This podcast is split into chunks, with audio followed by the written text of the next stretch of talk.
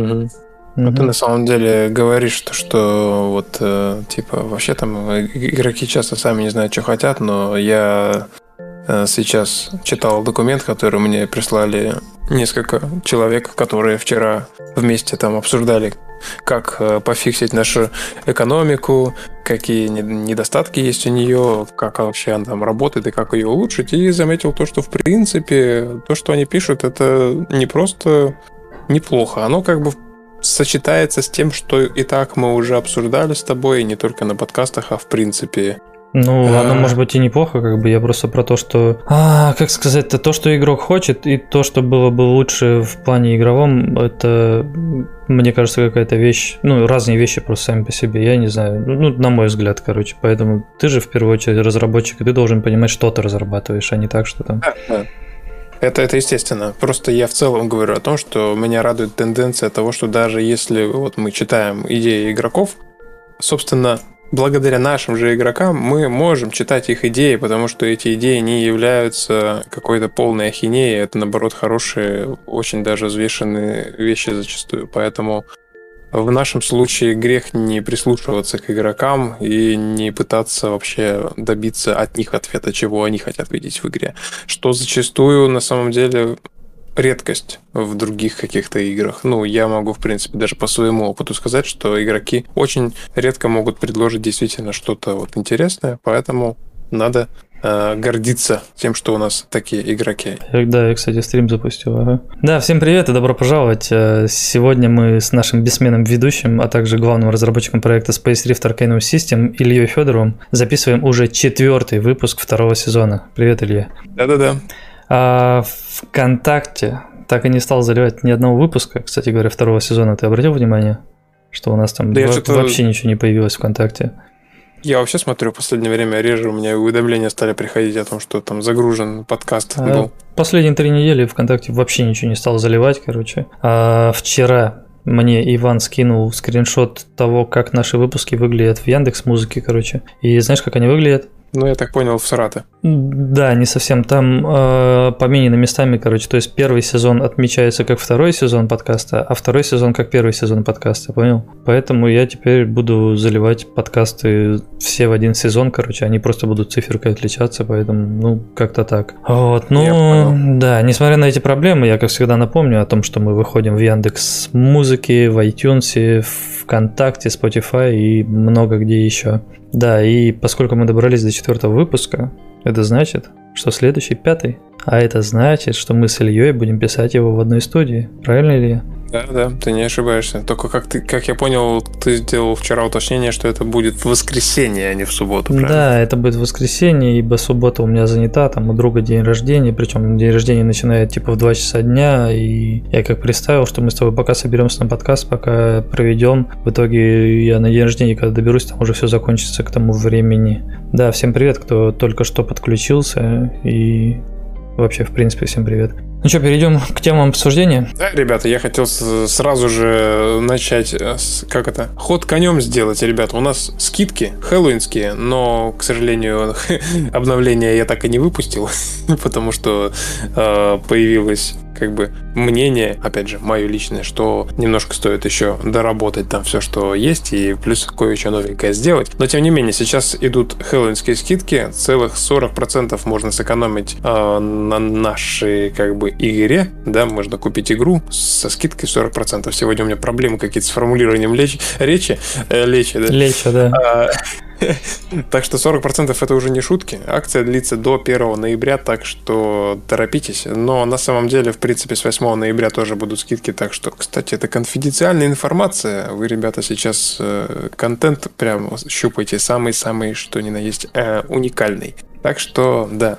А мне кажется, что и сюда же можно задать вопрос по поводу того, есть ли вообще на стриме новые какие-то игроки, да, которые там пришли после скидок, например, или игроки, которые только планируют игру купить. Типа, да, кто вообще смотрит подкаст, в принципе, то есть это все старенькие, или кто-то там подключился к нам буквально последние пару недель вообще. Насколько, да, людям интересен сам формат подкаста, ну, в плане именно новых игроков. Старым-то игрокам понятно, что интересно, вроде бы. Да, ребят, если кто-то есть, э, кто буквально недавно начал играть, и особенно если если есть кто-то, кто впервые смотрит, например, подкаст наш субботний, слушает точнее, то поставьте плюсик в чат, будем очень рады посмотреть на активность. Привет, Сергей Ко, Алексей, Кобит, Серега 27 Рус, всем, в общем-то, добрый день.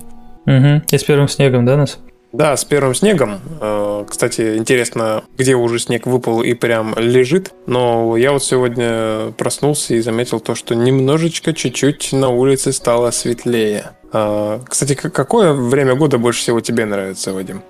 Ой, да я не знаю. В каждом, знаешь, как это в песне поется, у природы нет плохой погоды, что можно просто для себя находить в любом времени года какие-то интересные да, моменты. Типа летом я, например, люблю кататься на велосипеде куда-нибудь уехать там далеко, знаешь, и да, асфальт, короче, колесами катать.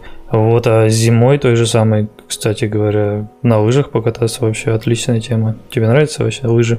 Ну, я как-то больше по сноуборду в феврале как раз планирую покататься, съездить. Угу.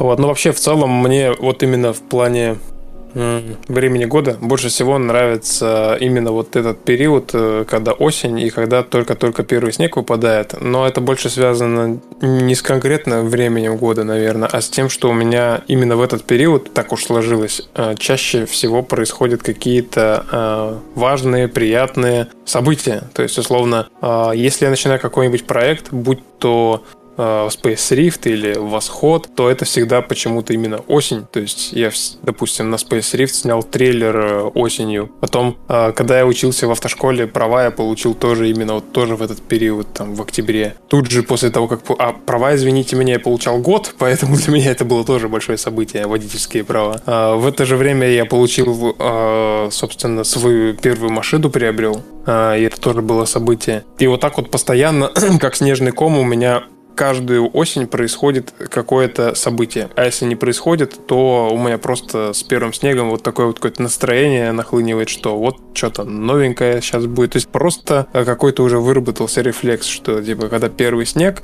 настроение автоматически поднимает. Короче, ты бы, если начал слушать дельфина, вы бы с ним не, сошли, не сошлись, да, в, в настроении. Да, для всех осень обычно это какое-то уныние, знаешь, как говорят, типа, лето это, значит, день, э, осень это вечер, зима это ночь и так далее. Mm-hmm. А для меня, наоборот, осень это какой-то такой глоток свежего воздуха, потому что лето, наоборот, как-то я не сильно люблю, как-то жара, вот это вот солнце напекает, сидишь, что-то там каждые полчаса в душ ходишь, чтобы освежиться. А, вот, а именно осень и как-то вот переход на зиму. Сама зима, кстати, тоже меня особо-то радует, потому что тоже снег, холод, мороз, а в машине нет автопрогрева. А вот. А вот именно вот этот период как-то хорошо, и на улице выходишь свежо, и при этом еще как бы кости не застывают э, на морозе, и вот в пальтишке ходишь, все, все нормально, все отлично, все прекрасно. А как ты думаешь, как можно обыграть зиму в Space Rift?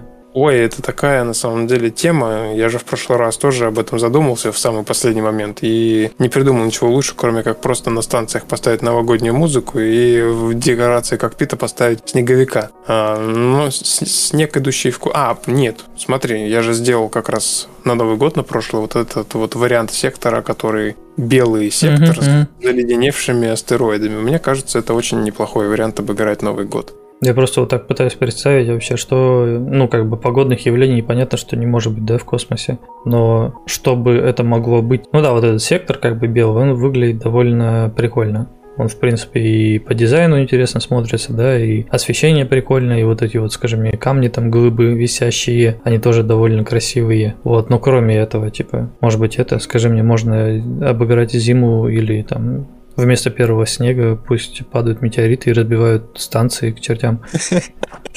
Ну, конечно, падающие метеориты, разбивающие станции, это интересно. Но я думаю, что когда-нибудь, когда-нибудь у нас в любом случае появится именно э, не только станции, да, но и, например, стыковка с планетами. И было бы очень круто, если бы где-то в игре, даже в той же орбите Андриоды, была там какая-то планета, на которой ты можешь приземлиться. Э, и как раз там была бы атмосфера Нового года. То есть там именно наступала бы зима, ты бы видел свой корабль, э, на фоне там какого, какого-то пейзажа, идет снег, там елки, не знаю, заснеженные стоят и так далее. И именно вот когда ты приземляешься на планету, вот эта вот атмосфера Нового года. А взлетаешь в космос, как бы начинается обычная игра. Это что получается? Скоро ноги появятся? Ну, про ноги пока что я ничего не говорю. А, это скорее вариант именно просто место, куда можно пристыковаться. Мы же с тобой уже обсуждали то, что если у нас будет приземление планет, то это, скорее всего, будет просто именно тоже посадочная площадка, по сути. То есть угу. без И, возможно, ходьбы. на машинке покататься.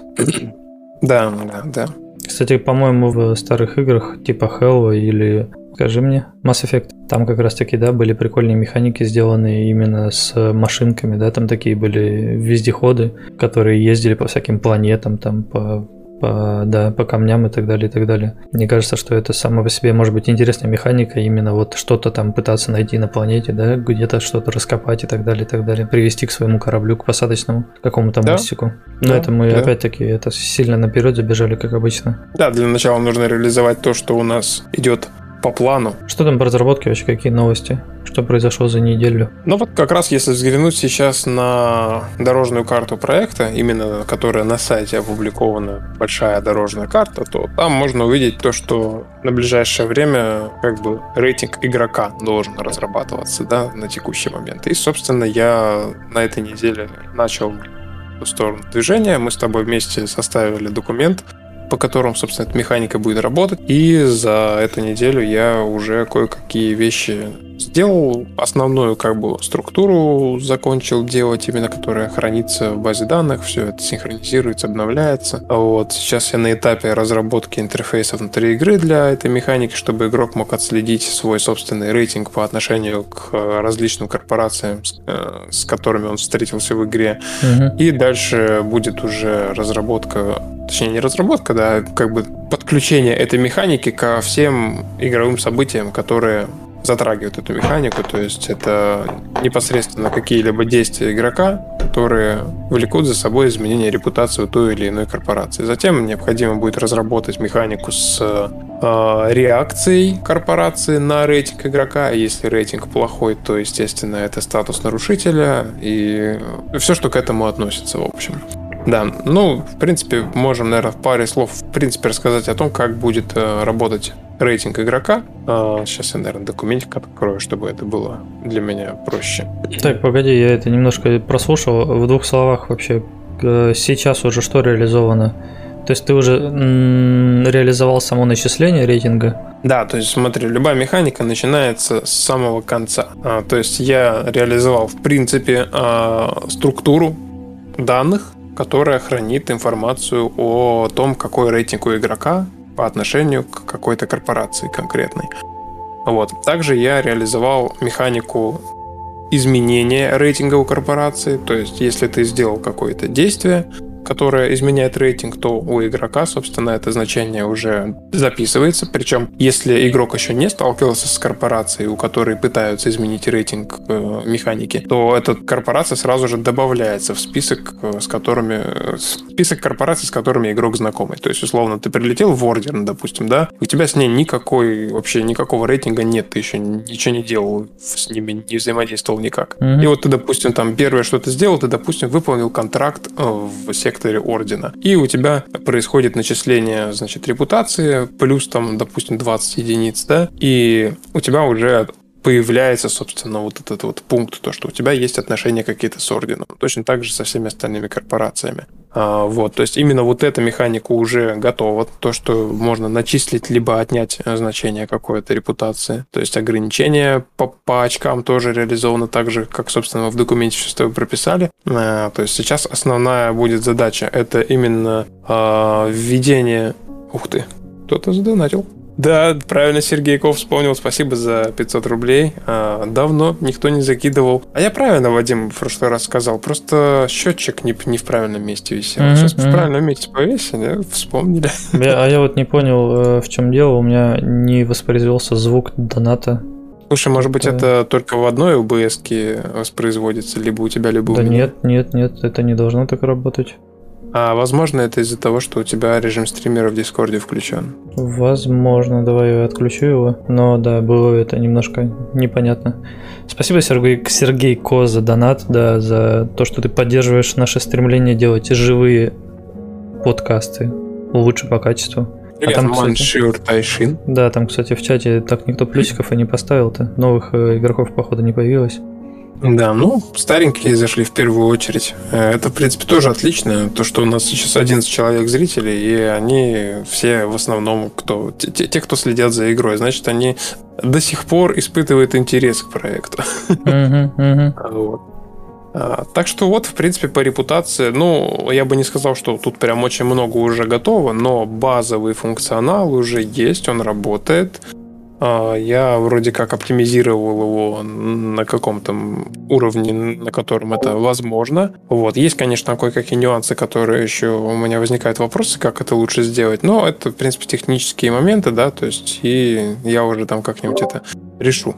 А, вот. Ну, и самый главный вопрос, конечно, что нам делать с тюрьмой, потому что сейчас просто не получится у меня максимально быстро это сделать. Да и, в общем-то, не хочется делать тюрьму каким-то, знаешь, э, затычкой, да, mm-hmm. механикой затычкой. Вот, поэтому я пока думаю, что с этим сделать. Ну, я думаю, я что думаю, начальных mm-hmm. механик все равно должно хватить, да, даже самого факта, что ты не можешь влететь в сектор и там летать по нему, если ты уже там являешься нарушителем, это уже как бы само по себе наказание, так или иначе, да. И поэтому пока что это лучше, чем отсутствие какой-либо механики, в принципе. А тюрьму можно добавить потом в любой момент. Да, ну и, в общем-то, я что хотел сказать. Да, давайте коротко просто пройдемся тезис на то, что, в принципе, да, репутация игрока, что она вообще из себя представляет. То есть вы свободный пилот, вы занимаетесь тем, чем угодно, и ваши действия могут по-разному отражаться на Э, отношении к вам разных корпораций. Если вы, допустим, будете атаковать торговые корабли э, Бастиона, э, в любом при этом секторе, даже если в нейтральном, ваше отношение к корпорации Бастион постепенно будет ухудшаться. Точнее, корпорация Бастион будет вас постепенно начинать ненавидеть. И будет определенный порог. То есть вы можете до определенного момента ухудшать репутацию, но потом наступит этот порог, и Бастион запретит вам в принципе влетать в его сектора, пока вы, а, либо не улучшите каким-то косвенным способом репутацию, например, уничтожая пиратов, защищая корабли Бастиона от пиратов или еще каким-то способом, либо, допустим, не заплатите штраф в размере определенного количества денег за каждое свое нарушение, да, и таким образом тоже можете улучшить репутацию. Либо если вас патруль Бастиона уничтожает в своем секторе, то, соответственно, ваша репутация тоже чуть-чуть улучшается. Можно сказать, что вы сдались властям. А в будущем еще будет реализована механика тюрьмы, это когда вы заступили через порог, и вас уже э, патруль пытается поймать, посадить в тюрьму, и там уже будет отдельный геймплей происходить. Причем желательно, желательно сделать это в виде какой-то отдельной игры. То есть это будет не так, что вы попали в тюрьму, и это будет прям наказание для игрока. Нет, это скорее будет дополнительный геймплей. А, возможно, это кто-то воспримет как отсылку к космическим рейнджерам, но это будет не текстовый квест, это будет немножко другая задумка. Надеюсь, мы ее реализуем. В голове она выглядит прекрасно. Как по факту посмотрим. Вот. Mm-hmm. Ну и, соответственно, точно так же, например, а, у вас будет а, репутация у корпорации пиратов, Возможно, даже у вас получится выстроить отношения таким образом, что пираты к вам начнут относиться хорошо. И, возможно, вы даже сможете пристыковаться к пиратской базе. И таким образом, постоянно метаясь из стороны в сторону, да, как бы становясь то добрым, то злым, вы будете постоянно испытывать какое-то давление то с одной стороны, то с другой, либо наоборот, можете попробовать сбалансировать таким образом, чтобы и пираты к вам относились нейтрально, и бастион с орденом при этом вас не ругал ни за что. И уже здесь, возможно, что в будущем получится, допустим, организовать какую-то э, контрабандную перевозку там ресурсов, да, то есть какую-то торговлю там какими-то запрещенными ресурсами бастиона и так далее. Плюс ко всему, поверх всего этого, а я хочу сразу же реализовать механику с э, грабежом караванов, э, Собственно, без этой механики репутации грабеж караванов тоже достаточно глупая затея, потому что можно бесконечно грабить одного и того же торговца, тебе за это ничего не будет. А здесь уже как бы более интересно получается то, что твои действия будут отражаться на том, как к тебе относятся корпорации. Вот примерно такая история. Там сразу пару вопросов из чата прочитаю. А, Серега 27 Рус спрашивает, будет ли рейтинг уменьшаться, если игрок долго не заходит в игру? И сразу дам ответ, что нет, так это не будет работать. А рейтинг будет немножко меняться, но тоже до определенного предела. То есть нельзя будет его выправить полностью в ноль, если ты не, не заходишь в игру. Его можно будет слегка подправить, если ты наоборот заходишь в в игру и играешь. То есть ты испортил рейтинг, и для того, чтобы его вернуть обратно просто ничего не делая, тебе нужно будет находиться в игре и заниматься своими делами где-нибудь в секторах, где ты не находишься в розыске, например. Вот, а также Маншер Тайшин говорит, о, неужели я слышу, что репутация реально работать будет хотя бы в одной игре, а не для галочки.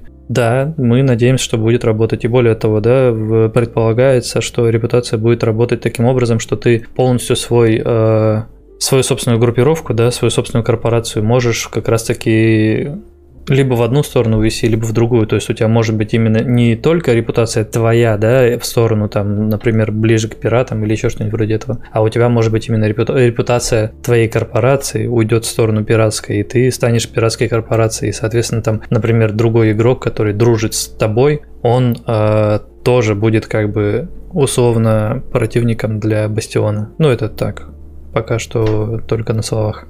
Да, вот когда раз, когда я думаю про репутацию, у меня в голове все складывается прекрасно, пока я не начинаю думать про репутацию игроков внутри корпорации. В принципе, мы тоже это все как-то вроде бы обсудили, да, с тобой за mm-hmm. кадром. Но у меня все равно еще есть очень много разных нюансов в голове. И пока я не делаю то, что сейчас делаю, я, наверное, не смогу еще решить, что делать с корпорациями. Mm-hmm. Вот, но это, опять же, уже мы с тобой будем обсуждать в рабочем порядке, решать что-то с этим делом. Это разговор не на час и не на два, это может длится и неделю обсуждения. Ну да, в этом вот. деле самое важное понять именно, как это реализовать, да, в плане кода. То есть какие-то вещи простые, типа начисления там туда или сюда каких-то очков, это одно, да, а то, как это учитывать на сервере, то, как это учитывать между корпорациями и так далее, это уже немножко более сложные вещи, да? Да, другая история, как говорится. Угу. Привет, Иван. Привет всем, кто подключился недавно. Маншер Тайшин говорит, а бесит в играх, где вроде бы репутация к организации какой-то овер дружественный, а рядовой тебя в пешее путешествие посылает. Ну да, ну да, это, знаешь, типа там до смешного, что в Ведьмаке, конечно, я не припомню там системы репутации, но когда ты играл в Ведьмака, и ты добираешься до крупного города, и там какой-то стражник просто, который, ну, типа, патрульный, условно, города, он обращается к Ведьмаку, типа, эй, эй, ты, там, знаешь, придурок, условно. Ты... Слушай, это отличное замечание, вообще божественное, как раз вот о том, что э, я знаю вот только один, по-моему, просто божественный пример э, работы репутации. Это игра Fable, насколько я помню. То есть там это очень классно отражалось. То есть ты по ходу игры, ты постоянно там меняешься, да. То есть там очень прикольно сделана тоже система кармы. У тебя либо нимб над головой, либо рога из макушки торчат буквально. То есть если mm-hmm. ты делаешь хорошие поступки, ты становишься хорошим. Если плохие, то плохим. И там очень круто реализовано то, что ты часто бываешь в каких-то деревеньках, там, лагерях, и обычные жители, которые находятся вокруг тебя, они постоянно, они всегда реагируют на твое присутствие. То есть, если ты там недавно выполнил какое-нибудь задание, где кого-нибудь спас, про тебя там, короче, буквально тебя встречают, и что, о, типа, привет, типа, герои, мы там тебя все любим, короче, уважаем. А если ты ублюдок последний, то от тебя просто все щемятся всегда. То есть, угу. прям боятся при тебе слово сказать. И ну это да, крутая надо, тема. Надо, да, добавить возможность именно реакции, да, NPC, например, на тебя. Ну и плюс может заодно упомянуть э, остальные системы, которые касаются именно не рейтинга игрока, а а, ну не репутация игрока, а именно рейтингов, да, там дружелюбие, например, что они тоже прописаны, и они тоже будут разрабатываться, возможно, даже в ближайшее время, что будет видно по игроку, например, а, плеер киллер ли он, или еще что-нибудь вроде этого, насколько он вообще, в принципе, дружелюбен. Да, у игрока будет как минимум две шкалы рейтинга, хотя тоже на самом деле порно, я бы на самом деле попробовал как-то это все объединить в одну, но, в принципе, в общем, пока что набросок примерно такой, что у нас есть рейтинг исполнителя, это рейтинг который формируется из соотношения провальных, квестов, провальных квестов и выполненных. А, соответственно, постоянно происходит калибровка, и у вас как бы отображается значение, да, хорош, хороший вы исполнитель или нет. Для чего это? Это как раз для того, чтобы, когда введем механику с контрактами между игроками, а, игроки могли друг друга как бы опознать, кто хороший исполнитель, да, кто постоянно там не выполняет задания, проваливает их или вообще просто берет и забивает, просто уходит из игры. Вот. А также будет Э, рейтинг дружелюбности, а, рейтинг формируется из э, действий игрока, то есть э, если он убивает игроков, убивает NPC, патрулей, а, у него рейтинг, естественно, становится как бы злым, то есть игрок воспринимается как такой типа налетчик, там, пират и так далее. Если происходит постоянно убийство пиратов, то есть тех, у кого карма плохая, то ты, наоборот, становишься типа таким охотником за головами и позитивном понимании да, этого термина. Вот. Точно так же выполнение контракта, выполнение контракта на сопровождение и так далее, все вот эти вот вещи, они будут тоже повышать ваш уровень дружелюбности. Вот. И помимо шкалы рейтинга да, исполнителя и дружелюбности, а, также будут ярлыки, которые навешиваются на игрока. Это такие просто маленькие значки, медальки, которые тоже отражают суть, а, в общем-то, действий, которые производит игрок. То есть, если он часто убивает пиратов, у него отображается медалька, то, что он охотник за головами. Если он там, допустим, торгует постоянно, и у него выгодные сделки происходят, у него значок торговца преуспевающего. Ну и так далее. Если он там часто погибает, то, допустим, у него значок неудачника. Это такие ачивки, которые висят прямо над никнеймом игрока, и другой игрок всегда может увидеть, что из себя представляет этот человек, и по набору этих значков определить вообще портрет психологический этого человека. Ну, тут на самом деле это, скажем, я тоже сразу поправлю немножко. Во-первых, по поводу объединения, да, скажем так, некоторых э, механик рейтингов в одну систему, что, ну, нам же не нужно все эти рейтинги отображать одновременно в игре. То есть тот же самый рейтинг исполнителя, его должен видеть только человек, который тебя нанимает на работу, да? Или от этого рейтинга может зависеть, в принципе, увидишь ли ты какой-либо контракт. То есть помнишь, мы с тобой разговаривали о том, что если у тебя рейтинг исполнителя плохой, то некоторые контракты ты, в принципе, не можешь видеть. То есть если ты постоянно проваливаешь какие-то квесты, там, да, если ты выходишь из игры во время там выполнения квеста или еще что-нибудь вроде этого, то у тебя рейтинг исполнителя падает, и, соответственно, а какие-то контракты именно такие, знаешь, для людей с высоким рейтингом, ты их, в принципе, не увидишь. И то же самое, да, что как бы а, другие игроки, тебя нанимая, они могут посмотреть твой рейтинг. То есть это, его не должно быть видно в игре все время, как, например, значок там дружелюбности. А вот значок дружелюбности как раз наоборот, это вещь, которую нужно видеть в игре. То есть это не в каких-то определенных там менюшках отдельных или еще что-нибудь вроде этого. И то же самое вот с этими, скажи мне, там, ачивками, да, которые у тебя также над головой висят. Это же тоже вещь какая-то такая, которая именно говорит о том, чем ты любишь заниматься в игре, да, причем можно же дать возможность игроку отключать эту функцию или включать, выбирать самому, какой именно значок он хочет отображать, хотя это на самом деле мне не нравится идея. То есть я бы как раз таки ставил значок а, именно от того, чем человек чаще занимается. То есть эти системы довольно сложно объединить между собой, это именно каждая система за что-то свое отвечает. Да, ты правильно подметил то, что, например, рейтинг исполнителя будет отображаться именно в нужный момент. Да и, в принципе, uh-huh. это ко всему относится. И плюс ко всему хочу добавить, что именно рейтинг, то есть именно репутация, про которую я вначале говорил, про вот этот вот документ, который мы последний раз писали, я думаю, что это вообще должна быть личная информация, да, и ее должен видеть сам игрок для себя. Она же больше для него, да, то есть она, по сути, для другого игрока не обязательно, чтобы он видел там какие у тебя ну, да, отношения ну, да, ну, с пиратами да. и так далее. Конечно. А уже, а уже вот, вот этот документ с э, репутацией, с ярлыками, с ачивками там и так далее, это уже как раз для внешних угу. э, это по сути, чтобы показать твой статус для, для других людей. То есть, да, рейтинг между тобой и корпорацией – это вещь сугубо между тобой и корпорацией, ее никому не нужно знать в принципе, да. А да, остальные вещи – это именно вот взаимодействие с другими игроками, ты прав. И там, э, скажи мне, интересное, интересное обсуждение в чате идет, что Серега 27 Рус предложил внутри корпорации можно сделать повышение ранга в зависимости от того, как часто ты играешь. И да, что глава не сам назначает ранги и так далее. Вот. При этом Маншер Тайшин ответил, что идея плохая. И я, в общем, в данном случае с Маншер Тайшин согласен, потому что, мне кажется, если делать подобную систему, то лучше ее делать в виде рекомендаций, да. То есть можно, да, сделать, что, чтобы глава, например, видел, как часто игрок заходит в принципе в онлайн и так далее, чтобы у игрока был какой-то инструмент для отслеживания бесполезных членов корпорации.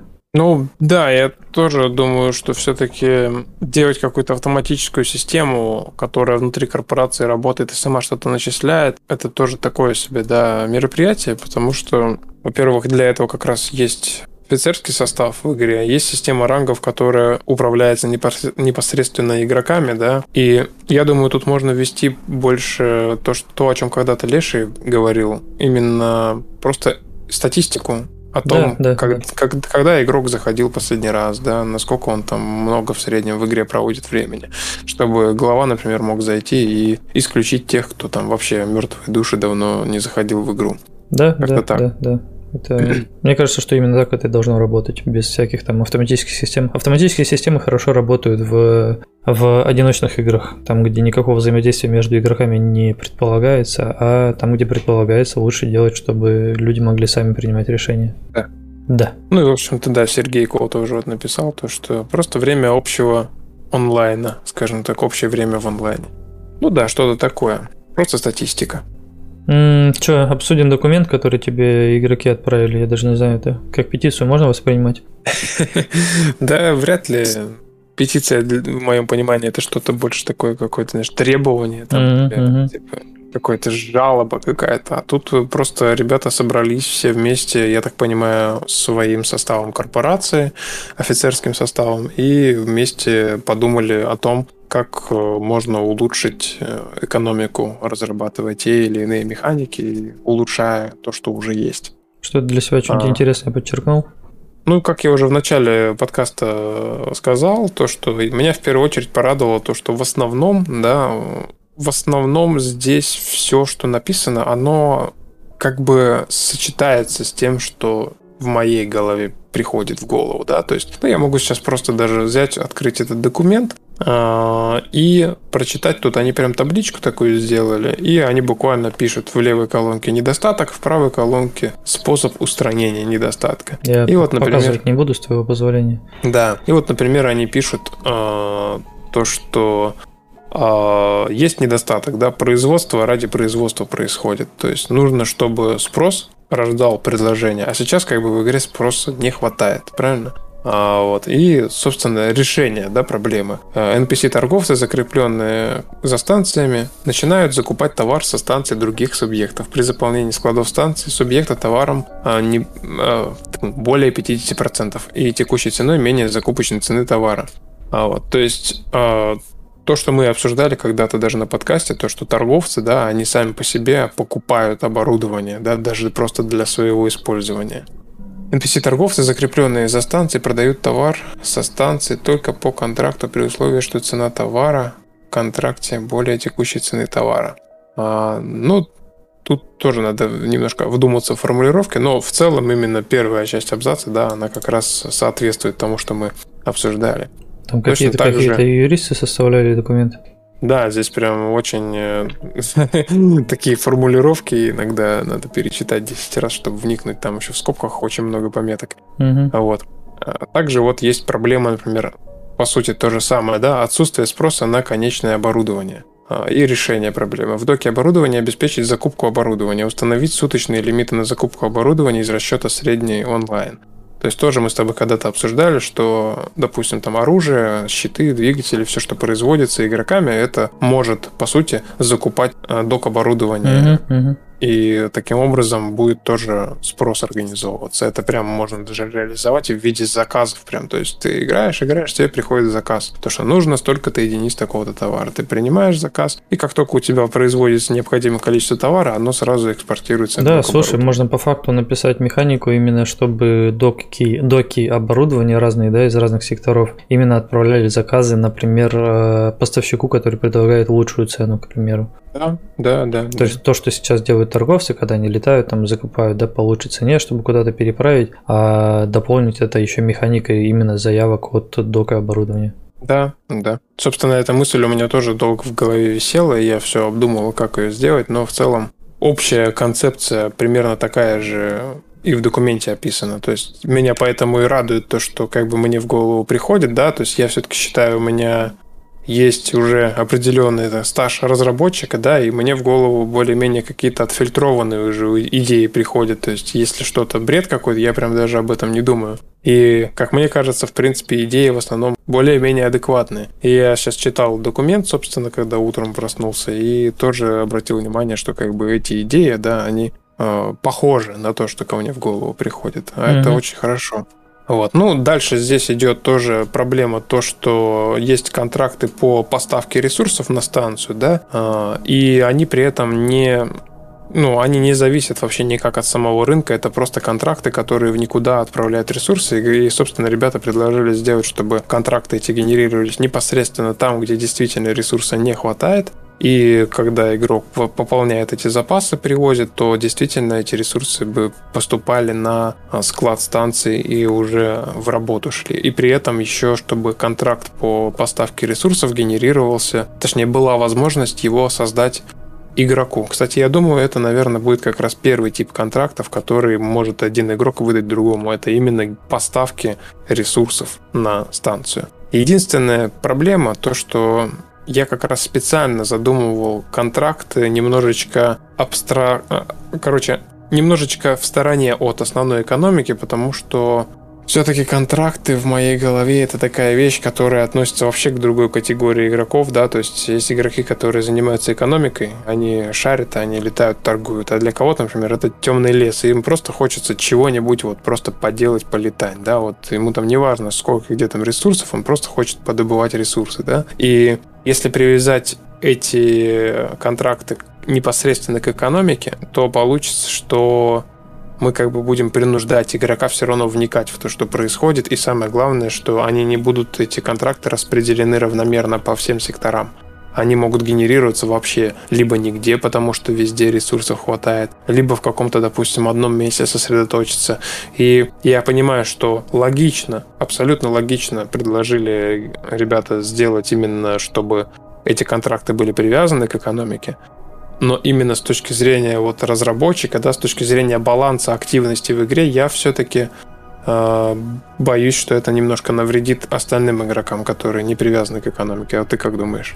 Я думаю, что здесь, э, скажем, не надо просто именно разделять возможности, да, именно выполнения каких-то контрактов определенных. То есть я к тому, что контракты, например, по доставке товара там на какую-то станцию или там перевозке товара с одной станции на другую, это вещь, которая как бы было бы неплохо, если бы она была привязана к экономике. То есть что и в основном, например, игроки, да, отправляли такие как, как раз контракты или там станции NPC, которых, которым что-то не хватает, да, чтобы отправляли такие контракты. Но при этом, чтобы просто больше генерировалось контрактов э, в плане там уничтожения кого-то или там какого-нибудь исследования или добычи там ресурсов каких-то там руды, не руды и так далее, и так далее. То есть надо просто больше делать именно таких общественных контрактов, которые тот же самый, например, сбор мусора, да, который ты хотел ввести, что игрок просто летает и собирает мусор. То есть это же как бы может быть и толком не связано с экономикой, это больше связано с тем, что в ближайшем секторе, например, а, недавно была какая-то заварушка, и там, соответственно, он весь в обломках чего-либо, и как бы игрок летит и убирает.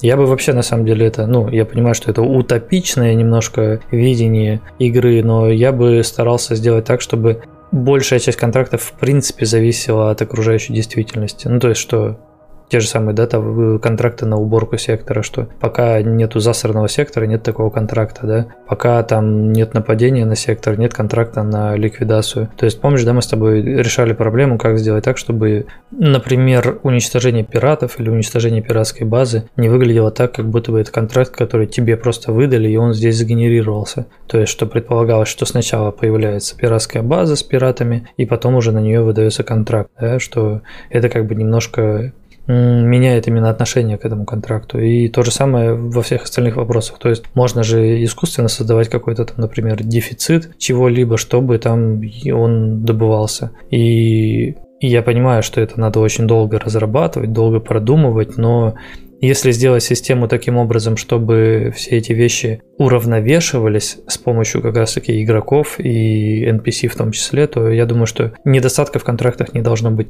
Вот. Да. В принципе, с этой стороны я согласен, да, то, что для игроков, которые просто хотят полетать по выполнять контракты, действительно для них э, лучше, во-первых, более, больше разнообразия в принципе сделать, да, в плане каких-то действий, в плане выполнения каких-то заданий, а уже то, что должно привязано, то, то что звучит как привязано к лучше сделать, чтобы оно было привязано к экономике. Тут ты прав. Угу, угу. Ну, мне кажется, что это, во-первых, э, более логично, а во-вторых, э, игроку как-то дает, знаешь, ощущение того, что мир реально живой. То есть сейчас, когда ты залетаешь в сектор, а там у тебя кто-то что-то просит, там, э, это принеси, это доставь, это накопай, нету ощущения того, что им это реально нужно. Почему-то, я не знаю почему. Но если, скажи мне, такие контракты будут выдаваться от станций, например, игроков, да, и ты будешь реально прилетать, а там у них не хватает какого-то ресурса или еще что-нибудь вроде этого. А, на мой взгляд, это будет выглядеть э, как-то интереснее. Ну и те же самые, например, вот мы только что разговаривали по поводу а, того, что, например, NPC-станции, там, док оборудование закупает оборудование у игрока по контракту. Можно же выдавать э, задание игроку, чтобы он доставил эти товары на станцию док оборудования. Ну, кстати, здесь один из недостатков в документе, который отмечают игроки, это то, что, короче, игра не, то есть и, игра не поощряет активных игроков, то есть э, самому заниматься торговлей очень э, типа невыгодно что ли или как-то так. Сейчас подожди, я тут. Ну, я понимаю, пытаюсь. о чем речь идет. Я да, а, скажи мне, на самом деле очень мало игр которых это сделано хорошо и интересно сбалансировано, и мы к этому стремимся так или иначе. На данном этапе это просто работает не очень хорошо. Вот сейчас, да, там ты, например, поменял э, систему со вторичным рынком, и вторичный рынок уже должен работать интереснее именно в плане, в плане экономики. И да, мы с тобой разговаривали о том, что сейчас у NPC-станций как будто бы есть преимущество перед игроками, потому что на них а, товары, как ты помнишь, раньше, да, они появлялись автоматически, то есть у станции заканчиваются товары, там происходит видимость того, что летят э, какие-то торговцы, и как будто бы они привозят товары, и дальше станция продолжает работать. Но если станции NPC будут закупать товары тоже у игроков, например, то эта проблема должна уйти в плане того, что невыгодность, да, торговли. Потому что если NPC не будут ничего создавать, то, соответственно, стоимость каких-то определенных товаров должна вырасти, и за счет этого э, игроки, производящие этот товар должны начать зарабатывать больше. Это просто нужно все, а, да, более лучше продумывать. Да. Ну, в общем-то, в общем-то, да. В последнем как раз обновлении и было реализовано то, что у нас из ниоткуда гораздо меньше стало ресурсов появляться. Мы, мы с тобой довольно часто об этом на самом деле разговариваем, да, и я предлагаю тебе какие-то идеи, как это можно все сбалансировать, да, интереснее. Просто на это не всегда хватает времени. Поговорить, обсудить, написать документы это одно, а ввести в игру потом это уже, да, немножко другое. Поэтому как только появится возможность, это все будет введено. Я же правильно понимаю? Просто мне правильно некоторые люди недавно, да и вообще за все время делали замечание, то, что не стоит зарываться на чем-то одном потому что если полгода сидеть и фиксить экономику, то можно так и не доделать игру в целом никогда. Uh-huh, uh-huh. Поэтому я решил порционно, да, то есть я поработал немного с торговцами, немножко сейчас поработаю по рейтингу, да, какими-то маленькими шагами, но каждую механику стараться надо поддерживать в каком-то рабочем состоянии. Мы уже, но я мы уже много раз говорили о том, что можно довести игру до релиза э, условно количеством, да, там механик каких-то, да, интересных взаимодействий, но уже после выхода это все можно углублять, расширять и так далее. Да, то есть, э, да и в принципе даже на релизе многие игры выходят с огромным количеством недоработок, багов и так далее, а в последнее время э, такая достаточно немаленькая часть игроков э, мне, то есть Некоторые игроки разговаривают об игре исключительно как, как, как будто это чисто экономический симулятор, знаешь, как будто бы единственное, что в игре нужно сделать, это именно проработать э, вот только экономику, торговлю, чтобы можно было построить станцию и рубить миллионы кредитов. Или там наоборот, типа э, сбалансировать там полностью экономику, да. Но при этом же в игре есть еще огромное количество вещей, да, и многие игроки, я точно знаю, что очень много игроков есть, которые вообще даже не думают о том, что где-то там какая-то экономика работает. Для них это просто космос, в котором они летают, релаксируют, там что-то поковырял, что-то пострелял, там музыку послушал, полетел, поисследовал, да, и на этом его игра как бы заканчивается. Ему не нужно вникать во все там процессы, которые происходят внутри игры. Мы, вот поэтому... мы сами себя заманили в эту ловушку на самом деле, потому да. что сейчас экономика выглядит как основная механика, то есть все остальные механики, они такие второстепенные, даже тот же самый полет, это просто полет для того, чтобы перевозить что-то от станции к станции. Сейчас нету каких-то активностей, да, то есть э, именно взаимодействия между игроками или там большого количества каких-нибудь пиратов, там нападающих на сектора или еще что-нибудь вроде этого. То есть сейчас, ну, а какую механику ты можешь назвать более важной на данном этапе? Ну вот как раз правильно сейчас Сергей написал в чате, да, то есть к чему сейчас я хочу немножечко приблизиться, это, во-первых, э, рейтинг игрока. Исходя из рейтинга, э, мы сможем какую-то реализовать уже систему там нарушений, да, то есть сейчас пока что игрока ни за что игра не наказывает вообще. То есть ты можешь летать, уничтожать всех торговцев, можешь нападать на игроков, всем будет плевать на это абсолютно. Даже система нарушителя сейчас работает нестабильно, она часто вообще неправильно срабатывает.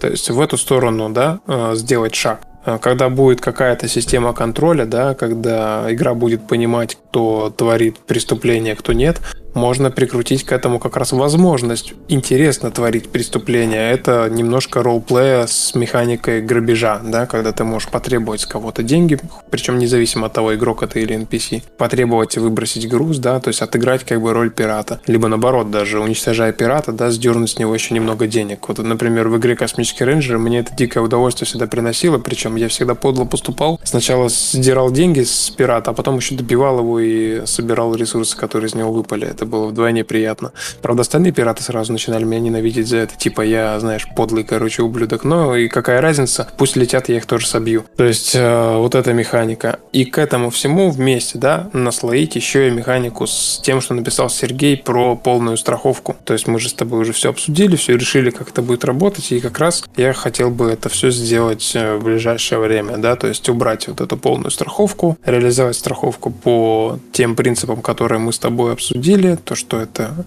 а, страховка каждого отдельного предмета, да, и она страхуется не таким образом, что она возвращается тебе обратно всегда, а возвращается тебе просто сумма денег. Таким образом, мы тут же делаем дикий дефицит на уникальные вещи, потому что они постоянно выводятся из игры, они просто появляются заново у тебя в трюме. Mm-hmm. Таким образом, мы создаем больше азарт игрока при путешествиях. А, плюс ко всему, страховать предмет можно будет только на определенной станции, да, то есть нельзя просто подобрать предмет и сразу его застраховать, как это сейчас можно сделать. Тут же открывается потенциал для PvP вместе с механикой грабежа, то есть есть смысл требовать деньги с игрока, потому что если он не заплатит, он может вообще потерять весь корабль. И таким образом меньше переизбытка в принципе уникальных предметов, и таким же еще раз повторю образом мы можем вводить новые уникальные предметы и не бояться, что их будет просто миллион на вторичном рынке. Поэтому вот этот комплекс механики, я считаю, очень сильно усилит э, как минимум вовлечение в игру, да, то есть игрок будет больше осознавать, что происходит, больше вникать в то, что происходит с его кораблем. Потому что сейчас за счет этой страховки полной игрок вообще иногда не помнит даже, что у него там есть за корабли, какие там у него установлены пушки, потому что этих пушек у него еще 50 штук может быть на складе, или он может просто выбьет и не будет ценить то, что он выбил какую-то пушку, потому что они просто никуда не пропадают, ничто с ними не происходит. Но, но видишь, в чем проблема? Э, так или иначе, все то, что ты сейчас э, пересказал, оно все равно такой гиперссылкой отсылается к экономике. То есть переделанная страховка уменьшает количество товаров, потому что она работает в купе с экономикой, да? Какие-то там вещи типа нападения на игрока другим игроком а больше дает какой-то нервозности, потому что опять-таки ты можешь потерять свои товары, которые связаны с экономикой и так далее. Поэтому вот видишь, у меня вопрос, типа, а какая механика тогда важнее, чем экономика, если оно все так или иначе на ней завязано? Нет, я, ты сейчас правильно подметил, а, просто мы с тобой, знаешь, мы немножко о разных вещах сейчас говорим. То есть э, есть экономика в любой игре, в принципе. Даже в игре Counter-Strike есть экономика, правильно? Там же есть деньги. Mm-hmm. А везде, где есть деньги, есть экономика. Просто вопрос в том, о какой именно вещи мы разговариваем. Когда я говорил о том, что не каждый хочет заниматься экономикой, я имел в виду то, что непосредственно торговлей игроки некоторые не занимаются. То mm-hmm. есть именно перевозить товар, там, искать, где дешевле купить, где дороже продать, да, это не для каждого. Тем более это может быть достаточно скучно. А, вот. И но при этом любой аспект игры всегда будет касаться экономической части игры, потому что, как минимум, всегда все сводится к тому, что у тебя есть какой-то лут, есть определенное количество денег, ты постоянно решаешь, что купить, или если тебе что-то нужно, ты пытаешься это где-то найти, это все экономика в любом случае. Просто игрок, э, который, допустим, хочет найти крутую пушку, это не обязательно тот же самый игрок, который летает и ищет, э, где выгодно купить пушку и перепродать ее. Например, ну, да? смотри, я тоже сейчас немножко о другом говорю. Я о том, что, ну, допустим, мы возьмем несколько игр. Мы возьмем э, игру The Division, да, возьмем игру м, какую Fallout, да, возьмем игру даже не знаю какую там Forza, да. И вот смотри, uh-huh. The Division, какая э, основная механика, как ты думаешь? Слушай, ты сейчас нашел кого спросить э, про The Division. По-моему, там основная механика это гринд, потому что когда я в нее пробовал поиграть, это просто там, там, там, скажем так, основная механика это прохождение э, уровней, да, то есть ты вошел на уровень с пушкой, размотал там э, тысячу противников и вышел с уровня, да, при этом залутался. То есть залутался это для тебя второстепенно. То есть да, ты с одной стороны заходишь для того, чтобы залутаться, но э, основное, чем ты в игре занимаешься, это ты стреляешь противников, да, то есть основная, получается, механика это стрельба или там, ну, все механики связанные со стрельбой, это там укрытие, не укрытие, укрытия, перекаты, как ты там лечишься, какие ты против противников используешь э, фишки и так далее, и так далее. Когда мы берем игру типа в Fallout, то первое, что нам бросается в глаза, это именно система вот RPG, да, что ты можешь а, так пройти задание, по-другому пройти задание, с этим поговорить, что-то обсудить, какие-то вещи там просто только на словах делаются, да, ты там меняешь себя и так далее, и так далее. То есть основная механика это именно взаимодействие с окружающим миром с помощью там диалогов или еще каких-то таких вещей. Когда мы берем Forza, основная механика это гонки ты ездишь, выигрываешь, настраиваешь машину, выигрываешь, проигрываешь и так далее, и так далее, да? Но когда мы говорим про Space Rift, какая механика основная? Ну, тут, конечно, сложно сказать. Потому что, конечно, в первую очередь на ум и приходит экономика, потому mm-hmm. что сейчас есть возможность и построить свой завод, да, и, ну и по сути, в принципе, даже когда появится ПВП механика, да, все будет крутиться вокруг того, чтобы захватить территорию и mm-hmm. добывать на ней ресурсы. Поэтому, наверное, правильным ответом все-таки будет это действительно экономика. Но все-таки это не исключает того варианта, что игрок найдет чем заняться. И Нет, конечно, экономики. не исключает. Я просто о том, что, ну, странно тогда, скажем, задавать игрокам вопрос о том, почему вы обращаете больше внимания на экономику. Ну, она как бы здесь основная, ничего не поделаешь. Нет, я все равно немножко о другом говорю. Ну, то есть, как это сказать-то? Может быть, сейчас выглядит, как будто увиливаю от ответа, но как раз я и хотел сказать то, что э, даже проработка рейтинга игрока, она в любом случае частично, косвенно решает некоторые проблемы с экономикой, как я уже сказал, да, то есть сейчас есть проблема того, что там нет спроса на товары, да, но введя рейтинг, введя грабеж и введя э, страховки, по названиям, по сути, кажется, что это вообще никак не относится, да, к экономической составляющей. Но все это вместе, да, оно даст буст в сторону того, чтобы сделать больше дефицит э, товаров тех mm-hmm. или иных, правильно? Mm-hmm. Поэтому я и говорю, что лучше в одну, ну, не в одну сторону, да, постоянно долбиться, а пытаться... Ну да, ну да, конечно, конечно. Во все стороны развивать проект, хоть и понемножечку, помаленечку. Ну и потом уже это все как бы между собой балансировать еще тоже стоит. То есть, во-первых, когда у тебя больше механик, ты еще и развязан в том плане, что больше вариантов баланса. То есть э, ты можешь как-то немножечко спекулировать на разных абсолютно механиках, где-то чуть-чуть подкрутить, где-то увеличить что-то, какое, какое-то значение, да, какой-то параметр. Допустим, там, если, опять же, введем мы новую страховку, да, и у нас там все равно будет избыток этих ресурсов, да, может быть, там чуть-чуть где-то цену на страховку повысить, может быть, там переместить станцию, на которой происходит страховка, да, и тут же, опять же, уже чуть больше становится сложностей для игрока. Точно так же, как э, любые другие параметры, да. Есть еще параметр, например, такой, как э, скорость как раз-таки разработки каких-то материалов. То есть ты притаскиваешь на завод какое-то количество материалов, потом у тебя в течение какого-то времени создается товар, да, и так далее. Ты просто берешь, э, делаешь на 20% медленнее, и у тебя рынок насыщается медленнее, соответственно. Да, кстати, по поводу товаров, вот в этом документе, который присылали наши активные игроки, там как раз э, был недостаток экономики описан, то, что слишком быстрый цикл производства сейчас в игре, э, и они предложили, собственно, увеличить цикл производства товара на станциях пропорционально количеству необходимых необходимых ресурсов на производство. То есть, условно, например, 10 э, единиц руды перерабатывается определенное количество времени. Угу. И в зависимости от того, какой ты производишь товар, да, сколько он требует ресурсов, у тебя производство там одной единицы товара, оно рассчитывается по, по вот этой формуле, и угу. у тебя в итоге каждый товар производится разное количество времени. Мне очень понравилась да, эта идея. Да, да, хорошая идея. Да, я думаю, что я постараюсь это все как можно быстрее сделать. Как минимум, вот этот пункт его сделать несложно. А, я постараюсь его сделать. Плюс я хочу сделать, чтобы на станции любой игрок мог увидеть именно прогресс текущего производства, да, то есть единицы товара производится, и чтобы прям был где-нибудь ползунок, да, на сколько процентов он готов.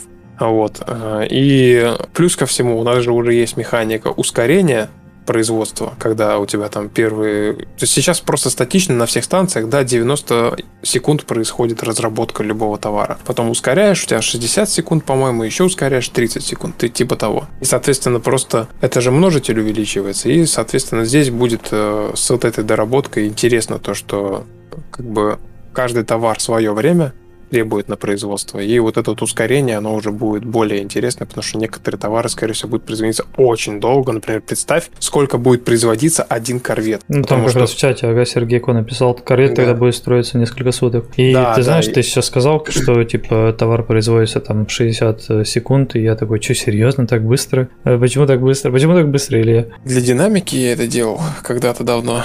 Я Просто... не помню, я да. Как раз за счет этого рынок и перенасыщается, потому что товары слишком быстро производятся. Да, ну, опять же, это, видишь, э, экономическая часть в игре, она очень интересная штука. То есть я когда-то давно начинал делать эту игру, и я ее делал очень схематично. Mm-hmm. То есть вся вот все, что сейчас вся эта экономика, которая построена в игре, многие ее части, вот, например, как сейчас мы обсудили, да, цикл производства, они написаны буквально немножко от балды.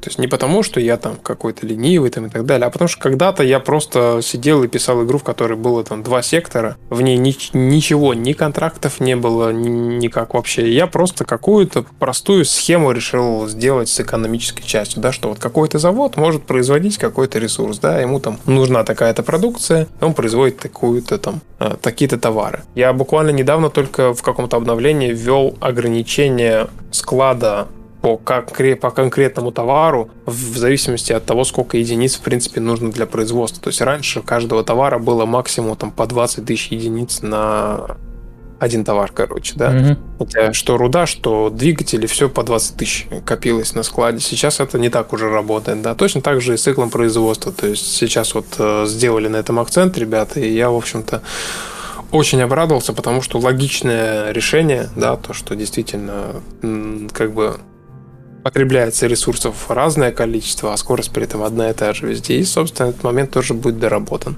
Ну, хорошо, отлично. Там э, Маншер Тажин в чате спросил, что там насчет новых итемов. Я, сейчас не понял, о чем вопрос. Что насчет новых ну, он итемов? Имеет, он имеет в виду, когда там новое оборудование, новые корабли, как я понимаю. Ну, видимо, да. А, вот, собственно, я думаю, что новое оборудование и корабли будут введены либо в следующем обновлении которая выйдет скоро, надеюсь, либо через него, потому что мы с тобой уже обсуждали, да, механику с редкими предметами, механику с уникальными характеристиками предметов, и я думаю, что имеет смысл вводить что-то новое из предметов, когда мы как раз эту механику введем в игру. Я но, тоже хочу ее сделать. Но, mm-hmm. но с другой стороны, а, это как раз нас отсылает к вопросу о том, что как бы не стоит зацикливаться на каких-то вещах там, да, надолго. Может быть, э, имеет смысл ввести какое-то оборудование, корабли и что-то вроде этого. Изначально просто ввести, а потом уже к ним прикрутить определенные механики типа да, редких предметов. В принципе, да, тут ты тоже прав. Можно и так поступить. По крайней мере, мы, а... скажем, насытим игру новыми какими-то видами товаров. Да, да, да. А, значит, наверное, ожидайте в следующем обновлении новые, новый контент. Вот так и порешали. Угу, угу. Тебе есть еще что дополнить на эту тему? Да, в принципе, наверное, все. Вот, кстати, вот этот документик я, наверное, после подкаста сяду и на свою доску. Кстати, вы можете следить за процессом разработки прямо через мою доску. На нее есть ссылка, по-моему, и в описании к видео, и в Дискорде есть. И вот на эту доску я себе добавлю как раз э, те вещи, которые мне в документике игроки прислали, в большей степени со всеми ими я согласен, поэтому э, очень я благодарен тем, кто потратил время и собрался своим составом, и этот документ э, написали. Угу. Там, кстати, Серега 27 Рус в чате написал, для постройки станции может тоже сбор ресурсов сделать. И да, это нас возвращает к старому вопросу, что когда мы с тобой придумывали, как станции будут строиться, там было два варианта, да, дешевый и дорогой. В итоге, по-моему, сейчас в игре существует только дорогой, когда станция сама строится. Ты как планируешь да, эту да. механику дорабатывать? А, да, да, то есть, э, как я уже сказал, да, то есть многие вещи в игре, они очень сейчас, они выглядят буквально как э, э концепт То есть, условно, мы даже видим то, что та же станция, да, она строится там за несколько минут.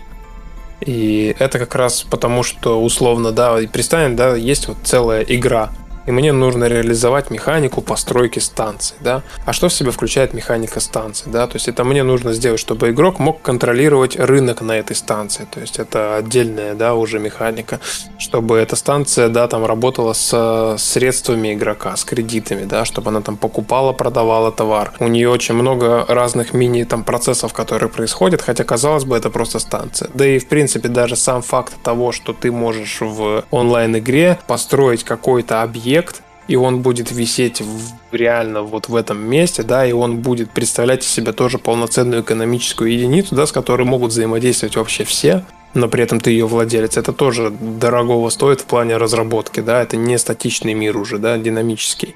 И э, тут же должна быть механика какая-то постройки станции, тут же механика там уничтожения станции, все-все-все вместе, да, дает нам то, что я беру и какие-то механики отодвигаю на второй план, более незначительные, на мой взгляд, да, и на первый план вывожу то, что в первую очередь нужно доработать, да, и в итоге получается так, что, допустим, постройка станции сейчас, она выглядит менее детализированно, здесь нету каких-то мини-игр, да, нету какого-то контракта, чтобы там привести какие-то ресурсы на станцию, чтобы она быстрее строилась, пока что этого нет. Но, естественно, как и в случае с... Скорее даже не чтобы она быстрее строилась, а чтобы она в принципе строилась. Да, да, то есть э, каждая механика, да, точно так же, как пример с добычей руды. Помнишь, когда-то у нас э, просто это работало так, что ты с любой пушки стреляешь по метеориту, он через несколько выстрелов разваливается, из него выпадает руда. Угу. Потом мы этот момент добычу, астеро... добычу руды взяли, да, и уже сделали прямо отдельную мини-игру, да, в которой ты уже там погружаешься в процесс, ты там что-то пытаешься свести эти кружочки, да, у тебя там может получиться добыть ресурс, может не получиться, да. И таким же образом каждая механика, да, со временем она прорабатывается. И поэтому механика постройки станции на данный момент выглядит вот так, но никто не мешает нам через какое-то время взять и этот процесс усложнить, улучшить, доработать, ввести какую-то отдельную как бы часть вообще работы игрока, которая связана с постройкой станции, что как раз увеличит тоже его и вовлечение в игру, и больше цениться будет эта станция, да. Точно так же, как будет введена и налоговая система. Вот сейчас, да, я не буду скрывать, налоги платить нет смысла, потому что никакой системы контроля нет. Вас никто не, разб... не разрушит эту станцию, никто ее не отберет у вас, да, и так далее. Вы просто можете не платить налоги в игре, и ничего за это не будет. Но, например, даже с вводом репутации, если ты не платишь налоги вовремя, репутация может падать у Бастиона, если ты у Бастиона поставил станцию. И вот эти вот все вещи, да, они будут постепенно наслаиваться друг на друга. Поэтому э, даже если вы сейчас решили отказаться от налогов, подумайте о том, что когда-нибудь выйдет обновление, где будет введена механика по контролю налогоплательщиков, и те, кто в течение долгого времени не платили налоги, окажутся в глубоком-глубоком кризисе. Так что имейте в виду.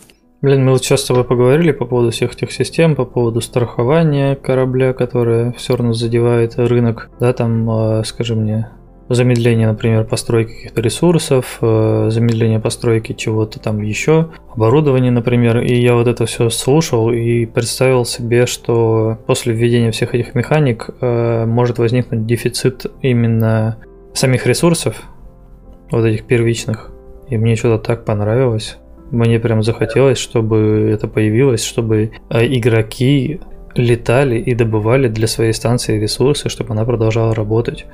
Я тебе сейчас скажу еще более интересную мысль. А, сейчас а, ресурсы в игре сами по себе, они неиссякаемые. То есть ты прилетая какой-нибудь пояс рудокопа, угу, угу. можешь бесконечно ковырять метеориты. Но я хочу напомнить о том, что у нас не зря реализована механика генерации секторов, угу. правильно? И сектора могут э, исчезать, появляться новые. И вообще изначально это все как раз задумывалось для того, чтобы и ресурсы были очень редкими. То есть сейчас пока что это все приведено опять же к аркадному виду, чтобы у игроков не было просто... Что, чтобы то, что мы не успели сбалансировать, не вызывало сильный диссонанс у игроков, да? Потому что если бы сейчас оказалось то, что, например, у нас там не сбалансировано количество астероидов, и игрокам просто даже сейчас тупо не хватает астероидов, чтобы там выполнять контракты даже банально, да, это было бы глупо. Поэтому я решил пока что реализовать бесконечные ресурсы, которые можно добывать, Но в целом никто э, как бы не мешает, я, блин, эту фразу полюбил что-то сегодня, два раза уже произнес. Но, короче, суть в том, что тот же Арканиум рано или поздно может стать таким ресурсом, который еще и кончается. Mm-hmm. И вот здесь э, это все будет работать вместе с механикой захвата секторов.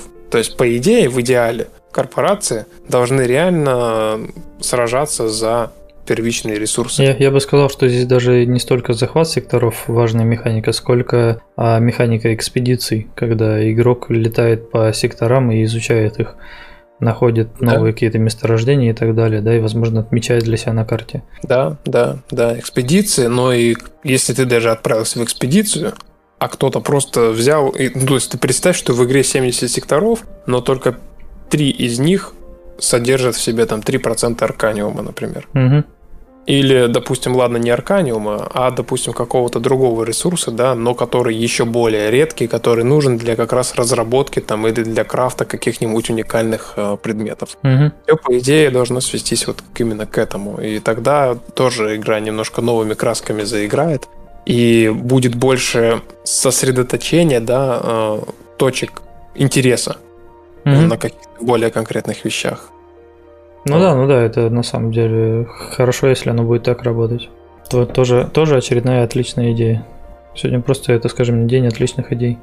Сегодня мы просто вспомнили, что за игру мы делаем. Mm-hmm, вот, mm-hmm, неожиданно. Все. А еще это, скажи мне, пока мы с тобой разговариваем, я же параллельно чат читаю, и там вот, да, Серега там накидывает идеи, накидывает, накидывает. Тоже об этих идеях уже много раз разговаривали много думали об этом, мы с тобой без подкастов это все обсуждали, и я как представлю, мы только за этот э, подкаст наговорили столько, что и за, не знаю, и за 4 месяца не сделаешь, наверное, потому что, ну, там, вот, условно, уже системы, которые мы все обсудили, механики, которые мы обсудили, еще параллельно там Серега накидывает, да, еще надо модульные станции, чтобы на одной станции можно было разные товары разрабатывать, и я помню, что мы об этом разговаривали с тобой, и там, скажи мне, системы там всяких там складов перемещаемых и так далее, и так далее, и так далее, о которых мы, кстати, еще поговорим сегодня. И, в общем, да, и чем больше мы разговариваем сегодня, тем больше я понимаю, что, господи, сколько работы, сколько это все требует времени просто.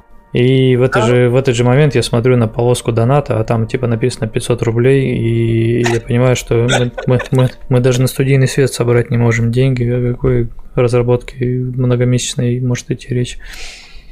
Да ладно, что-то ты прям немножко э, капелька э, депрессии. Э, шучу, шучу, шучу. Типа это была отсылка к полоске доната, чтобы люди вспомнили, какие мы и да, что на самом деле стремимся к тому, чтобы сделать наши подкасты еще качественнее. Что, может, кстати, да. это идею зачитаем, там Серега 27 раз писал идею на этой неделе. Да я вот думал перерывчик минуты 4 сделать. Угу. Против? Давай, давай, давай сделаем, хорошо. Перерыв. И папара-папам. Да-да-да, да-да. Дед Мороз. Дед Мороз. Там а, Хайдер HP в чате пишет всем привет, как же рано начинается подкаст. О, привет, Хайдер. Это как раз э, тот самый человек, который мне и прислал документ, о котором мы сегодня половину подкаста разговариваем. Так что, Хайдер, наверное, тебе будет интересно э, посмотри, пересмотреть запись а лучше переслушать, ведь мы выходим там в iTunes, в Яндекс Музыки там и так далее, или где там в Яндекс Подкасте. Да, я думаю, что это одно и то же Яндекс Музыка, Яндекс Подкасты, ВКонтакте, Spotify и много где еще. В заключение всему, что мы говорили, да, про экономику, про баланс и все остальное, все-таки стоит то есть сто, стоит помнить о том, что многие вещи умышленно оказуалены на данный момент, да, на ранний доступ, то есть та же страховка и многие вещи, да, э, все это просто отложено немножко до, того, до той поры, когда у меня дойдут до этого руки, я это доработаю, улучшу, да, и эта механика будет уже полноценно работать. Я, я, еще, я еще хочу немножко 5 копеек ставить на тему того, что подкаст начинается рано. А, это нас отсылает к разговору на прошлой неделе по поводу подкаста раз в месяц. Вот, и это скажи мне. Проблема того, что подкаст начинается рано, заключается в первую очередь в том, что... Да, спасибо за... У меня опять ничего нет, не проговорилось. Серега 27 Серега? Рус прислал 500 рублей. Что там? Угов... А... Уговорить? Уговорили, говорит. А, уговорили, да. Спасибо большое за донат, Серега. Да, спасибо. А, да, что скажи мне, Проблема подкаста, который начинается рано, заключается в первую очередь в том, что суббота – это выходной день, в который бы хотелось поделать какие-то домашние дела, например, и мы живем в Новосибирске, и поэтому у нас еще там плюс 4 часа к московскому времени, а значит, что когда у вас там 10 утра, 11 утра или сколько у вас там сейчас времени, у нас-то еще, точнее уже день, у нас-то уже сейчас 3 часа дня. Это значит, что я вот с утра проснулся, там позавтракал, возможно, потупил что-то еще, у нас начался подкаст, а когда подкаст закончился, уже и, в общем-то, середина дня прошла, и как бы какие-то там дела домашние делать. Ну, мало на что остается времени. И да, если, если бы подкасты, например, выходили там раз в месяц, то его можно было перенести на более позднее время для удобства там людей, которые живут в Москве или в московском часовом поясе. Вот, и что еще я хотел сказать? Тоже к этому же отношение имеющие.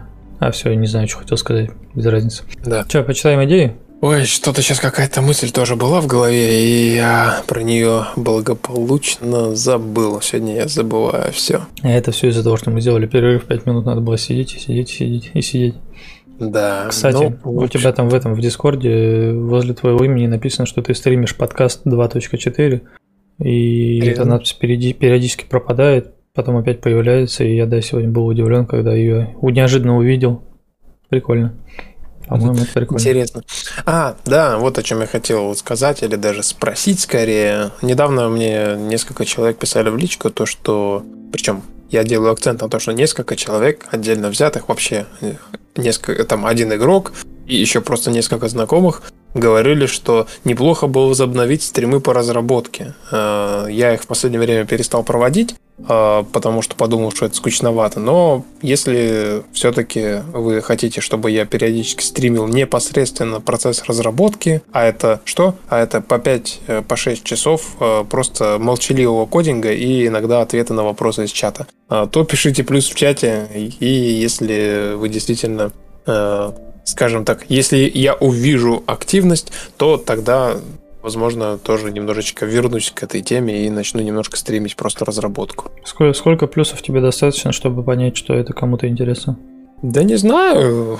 Хотя бы, если 5 человек напишут из 10, которые смотрят, то, я думаю, уже достаточно. Ну, уже два плюсика есть. Че, я, собственно, пока почитаю идеи, пока люди там плюсики ставят. Пожалуй. И там, собственно, Серега 27 Рус писал. Предлагаю сделать единый склад по всей системе, чтобы игрок при стыковке на любой станции имел доступ к складу, чтобы не пришлось лететь на определенную станцию каждый раз, когда хочешь поменять оружие или наоборот положить. Да, я знаю, что в задумках разработчиков при перевозке лута с дальних систем он должен как бы не застрахован, и есть шанс, шанс его потерять при уничтожении корабля, но когда ты его привез и застраховал, то должна появиться возможность положить его на единый склад. Ну или обдумать эту систему так, чтобы при уничтожении какой-либо станции игрока лут со склада не терялся. А то сейчас все хранят на станции NPC, мало ли что случится со станцией другого игрока.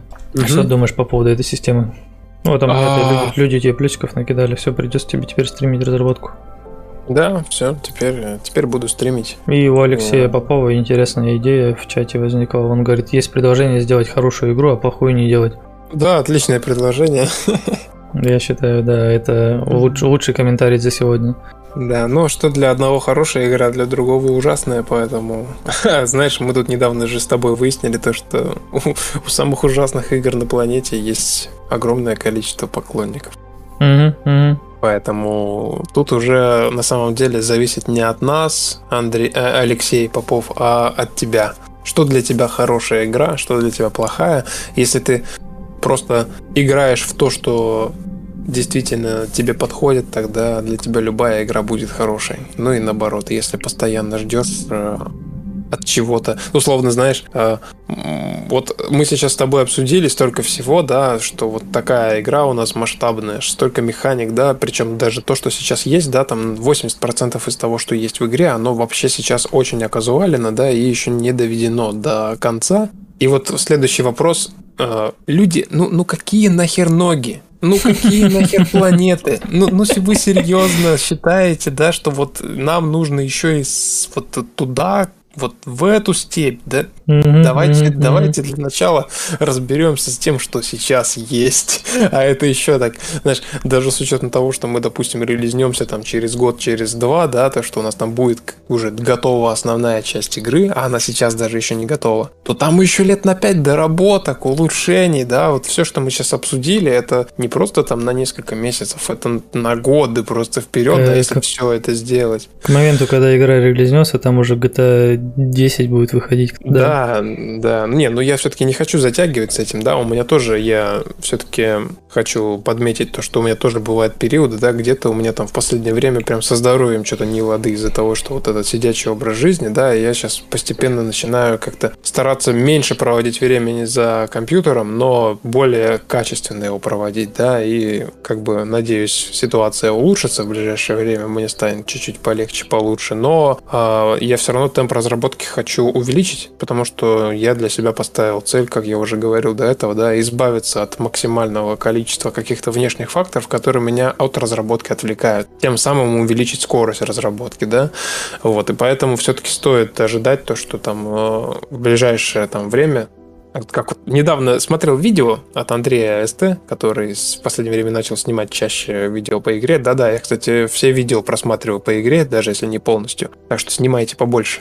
Вот, и он там подметил то, что Илья часто подмечает, что в ближайшее время, там, когда-то очень скоро, но вот эта вот формулировка, она не дает понять, когда именно, да, там наступит какое-то обновление или какой-то момент конкретный, да. Но э, я, да, грешу тем, что часто говорю какими-то размыленными вот такими вот туманными формулировками, но все-таки э, я хочу постараться свой темп как бы увеличить и все-таки поинтенсивнее вести разработку разработку, но, как я уже сказал, просто не отвлекаясь на внешние факторы. Вот. А я сейчас зачитал идею, и мне понравилось, что я сразу же получил условно фидбэк в чате, где появились люди, которые условно согласны там с моим мнением, ну точнее не согласны, а находятся на одной волне, скажем так, с моим представлением и твоим представлением, да, то есть, а, например, Магас Лобстер написал в чате «Единый склад не ок, лучше возможность давать миссию другим игрокам на перевозку».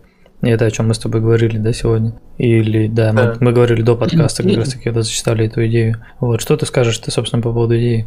А, мне не очень нравится идея общего склада изначально. Сама по себе концепция подразумевает, что теряется немножко смысл в... Ну, ты знаешь, я играл как-то в игру, в которой был тоже общий склад. Это не прикольно. Типа, знаешь, ты такой полетел за редким ресурсом, а, залутал его, на ближайшую станцию привез, закинул, типа, он уже в безопасности, и просто там через всю галактику полетел на ту станцию, mm-hmm, куда mm-hmm. ты на самом деле его вез, потом хоп и телепортировал его к себе. Мне не очень это нравится. Все-таки, если говорить про какую-то вот, э, доступность ресурса, да, здесь, конечно, логичнее будет именно контракт на перевозку, например, или хотя бы, допустим, платное перемещение ресурса за какой-то промежуток времени, да, как вот ты сказал, что доставка товара. Угу. Ну и это тоже мне механика не очень нравится, потому что, опять же, она уже не решает эту проблему на пол, ну, не, смотри, в чем прикол. Мы же можем, скажи мне, объединить эти, эти варианты. То есть, а, когда ты заказываешь себе доставку, эту доставку кто-то для тебя должен обеспечить. То есть это не так, что она там само собой переместилась где-то там через этот, через тоннель невидимый. А да, ты как бы такой хочешь заказать доставку в определенный сектор, и какому-то игроку приходит контракт на перевозку товаров. И это уже совсем другой вопрос. Типа, его же тоже могут убить, этого игрока игрок не доставит товар, он-то условно миссию там провалит, да, и с него ничего не спишут, а ты получишь себе по страховке там возмещение ущерба там 15%, знаешь, или еще что-нибудь такое. Ну вот это получается еще более жесткое решение проблемы. Я mm-hmm. помню, когда-то, когда-то мы с Иваном вместе, и, по-моему, с тобой тоже обсуждали механику с перевозкой товара. И как раз там мы, наоборот, обсуждали все таким образом, чтобы игрок, который берется за доставку этого товара, никаким образом не подвергал владельца товара риску, что его можно потерять. Если есть риск, что игрок потеряет товар, вряд ли этот контракт будет пользоваться популярностью, мне кажется. По крайней мере сейчас, когда игроков очень мало. То есть сейчас, в принципе, эта механика не будет работать, потому что, как правильно тот же Андрей СТ подмечает, то, что м, просто нет игроков сейчас. Да, и никто не будет доставлять этот товар. А если Смотри, будет, то это очень редко. Есть, есть идея. Ты, когда делаешь контракт на перевозку своего товара из сектора в сектор, платишь по факту а, двойную стоимость, потому что тебе нужно застраховать весь товар перевозимый, и даже если получается, а, скажем мне, человек погиб, который перевозил товар, ты его получаешь в другом месте по страховке. Но если товар был доставлен, то с тебя не списывается страховка, например, или еще что-нибудь такое. Ну да, здесь нужно в любом случае как-то сделать, чтобы сам предмет не терялся именно у владельца. Тогда будет смысл. И логично. Я про да. то, что Ну, чтобы для тебя это выходит, в итоге могло выйти еще и дороже. То есть да, ты перевез товар, но при этом заплатил двойную сумму, короче. Да, да. Ну, я думаю, что когда я дойду до того, чтобы именно эту механику прорабатывать, мы с тобой точно так же созвонимся, да, и решим в итоге, как Мгм, поступить. Тем мгм. более, как ты уже подметил, да, в основном идеи игроков, что и уже я сегодня отмечал, совпадают с нашим видением. Да, и на, проекта. на эту же тему, да, тут есть этот комментарий как раз таки к идее от... э, Я все до сих пор не знаю, как читается это имя, но прочитаю его просто 37 Ace. И вот он пишет, я вообще за то, чтобы оборудование можно было сменить только в доке или на верфи, а не так, что хоть в открытом космосе меняй, а склады на станции NPC еще и рентой обложить. И да, мы с тобой тоже это обсуждали, что Возможно, стоит привести к тому, чтобы менять оборудование только на определенных станциях или, в принципе, да, на, на любой станции, но только на станции. И то же самое по поводу, да, если ты на складе твори, творишь, ага, если ты на складе хранишь э, какое-то оборудование свое, и это не тебе склад не принадлежит, то ты платишь за хранение. Но я все-таки не согласен с тем, что стоит делать э, смену оборудования, там, то есть ограничивать каким-то образом игрока в том, чтобы модифицировать, там, изменять свой корабль, да, менять пушки и так далее. Потому что для меня это какое-то ну, не то чтобы искусственное растягивание процесса, но оно очень неудобное. То есть я считаю, что то, что можно для игрока сделать э, удобным, да, и не критично, если это будет работать, то стоит сделать. Потому что, ну, взять, да, автопилот. Э, Кому не нравится, он его не использует, но в целом это штука, которая все-таки решает э, много вещей, да, то есть очень часто нужно летать туда-сюда. И автопилот, каким бы он там не был казуальным, что ты на- нажал кнопку и он сам там полетел, э, ну, все-таки, все-таки помогает игроку, да. И представь ситуацию, когда, допустим, ты можешь изменить комплектацию корабля только на какой-то станции, да, то есть, во-первых, сразу же отметим то, что такая механика должна работать тогда уже с реализованной механикой перемещения со склада на склад товаров, то есть то, что мы только что обсуждали. И желательно, чтобы это было быстрое перемещение, да, какое-то, потому что а, Сейчас как раз эта механика с комплектацией удобна тем, что ты можешь купить где-то предмет, сразу его установить, и если сделать, чтобы комплектация была только, допустим, в доках, то как быть, если тебе в принципе не помещается необходимое Ну, смотри, оборудование? я- Я-то тебе как раз, да, предложил, что не только в доках, а в принципе на любой станции. То есть ты можешь это там, где ты купил, где ты там, я не знаю, подобрал и на ближайшую станцию пролетел и там перекрутил. Просто если типа обращаться к логике, да, например, то можно сложно себе представить, как ты в космосе просто переставляешь оборудование. Но это если уже так, ну, знаешь, как-то пытаться в реализм или типа того. Но если еще и отталкиваться от вопроса, что ты прямо посреди космоса, когда у тебя меняется задача, резко переобуваешься, типа, знаешь, ты вот только что там руду копал и тут же пошел там с кем-то воевать, а возможно во время боя ты скинул одно оборудование и поставил другое, типа, знаешь, там отправил, например, человеку а, ракету самонаводящуюся, в этот момент снял ракеты из слота и вместо них поставил пушки другие и продолжил воевать уже с пушками, а он как бы, ну, типа, баланс-то где?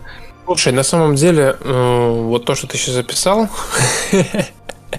это один из ключевых элементов геймплея, который я использовал в тех же космических рейнджерах. Ну, А, это там хорошо в одиночных играх, но в PvP Да. это, да, ставит А, игроков. слушай, с- Я согласен с тем, чтобы, например, сделать комплектацию только на станциях, но при этом на любых. Мгм. Это очень, это очень логично звучит, то есть в доках оборуд... в доках действительно есть, да, там дроны, которые обслуживают корабль, но можно еще сделать, например, а, дроида, которого можно где-то найти очень редкого, да, какого-то просто а, с- великолепного, который в космосе может тебя обслуживать. Да, То да, я, его- я, я хотел тебе предложить, но чтобы это было, знаешь, занимало некоторое время. Типа, если ты решил переодеться прямо в полете, то там условно 30 секунд ты висишь, и этот дроид тебя обслуживает. Да, да, да. Причем с анимацией, скорее всего, Мгм. с какой-то, да, то есть он там вылетает, что-то там меняет. Вот это, мне кажется, интересно. И на погружение будет влиять тоже очень хорошо, то, что и логично все, и при этом дополнительный, да, уникальный очень предмет, Угу. который, который тоже можно Ну сделать, плюс- чтобы он плюс, по да. скорости отличался. Он может заменять, э, ой, занимать место какого-то модуля, да, то есть вот мы с Да. тобой говорили о том, что корабль можно оборудовать еще какими-то модулями дополнительными, и это вот как раз-таки, да, и ты можешь либо его поставить, либо там какой-нибудь гиперпрыжок или еще что-нибудь такое. Да, да, да. А я, наверное, знаешь, что буду делать? Я, наверное, вот э, я все пытаюсь какой-нибудь документ ввести, в котором записывать идеи, но у меня они постоянно теряются. Я буду идеи записывать прямо на форуме, короче. Мгм. Прям вот э, где у нас все игроки пишут, я также буду. Да, э, пиши, здесь. конечно. Я же тебе в прошлый раз также и предложил, у нас там что-то идея какая-то возникла, я тебе говорю, да пиши прямо на форуме, давай, там же что, идеи, предложения, чего и нет-то, когда да. Плохо, что ли, хорошо? Я могу, пока ты записываешь, почитать э, обзоры в Steam. Да, да, давай. Собственно, обзоров всего два за последнее время. Этот мы уже читали. Тут сортировка по дате идет какая-то странная. Ну да не суть важно. Собственно, игрок по имени Эдалворн поиграл в игру 6 часов, игру рекомендует и пишет. Конечно, пока еще проект сыроват, но я надеюсь, что его будут развивать и функционал дойдет до уровня X3 и не скатится до уровня X4. Как тебе такой вариант? Надо быть где-то посередине между X3 и X4. Э, На самом деле я играл только в X3, э, но вообще даже не знаю, что там с X4. Я знаю, что X Rebirth был э, плоховатым, потому что они просто взяли основную фишку игры, да, то, что там во, во всех иксах всегда можно было пересаживаться между кораблями. Можно было иметь хоть сотню кораблей в имуществе. Можно было летать хоть на легком истребителе, хоть на корвете. Да? В общем- в общем-то, как и у нас. А в X Rebirth они сделали один единственный корабль. э, и все. И типа ты летаешь, типа развиваешься, зарабатываешь деньги, там торгуешь, но но ты летаешь на одном корабле всю игру. Мгм. И, и это было странно. И вот Ну эту да. игру, конечно, уничтожили. Но мне эта игра запомнилась только хорошим, потому что я в нее не играл, я видел только трейлеры, скриншоты, картинки, и мне просто понравилась графика этой игры. И все. То есть тупо дизайн. Вот, а в саму игру как бы я особо-то и не поиграл. И в X4, в общем-то, тоже не играл. Я посмотрел на трейлеры, посмотрел на то, что они там планируют сделать. Понял, что это уже какая-то дико задротская экономическая стратегия. Чего, кстати, не хочу делать из Space Rift на самом деле. А, хоть мы тут и делаем все в экономику, да, там упираемся, да, максимально, но я как-то хочу сделать все более простым, что ли, как-то незамысловатым. Возможно, даже изначально вектор направления мы взяли слишком крутой, именно в плане там реальной экономики, а, но от нее мы уже не отвертимся никак, только вглубь. А, но все-таки то, что можно сделать просто, надо оставлять простым и не делать, знаешь, вот знаешь, там, когда ты летаешь на корабле, тут же включаешь режим карты, и у тебя включается отдельная экономическая стратегия, и ты там сидишь, циферки Ну перебираешь. не, я думаю, что мы так далеко-то не, буд- не будем заходить.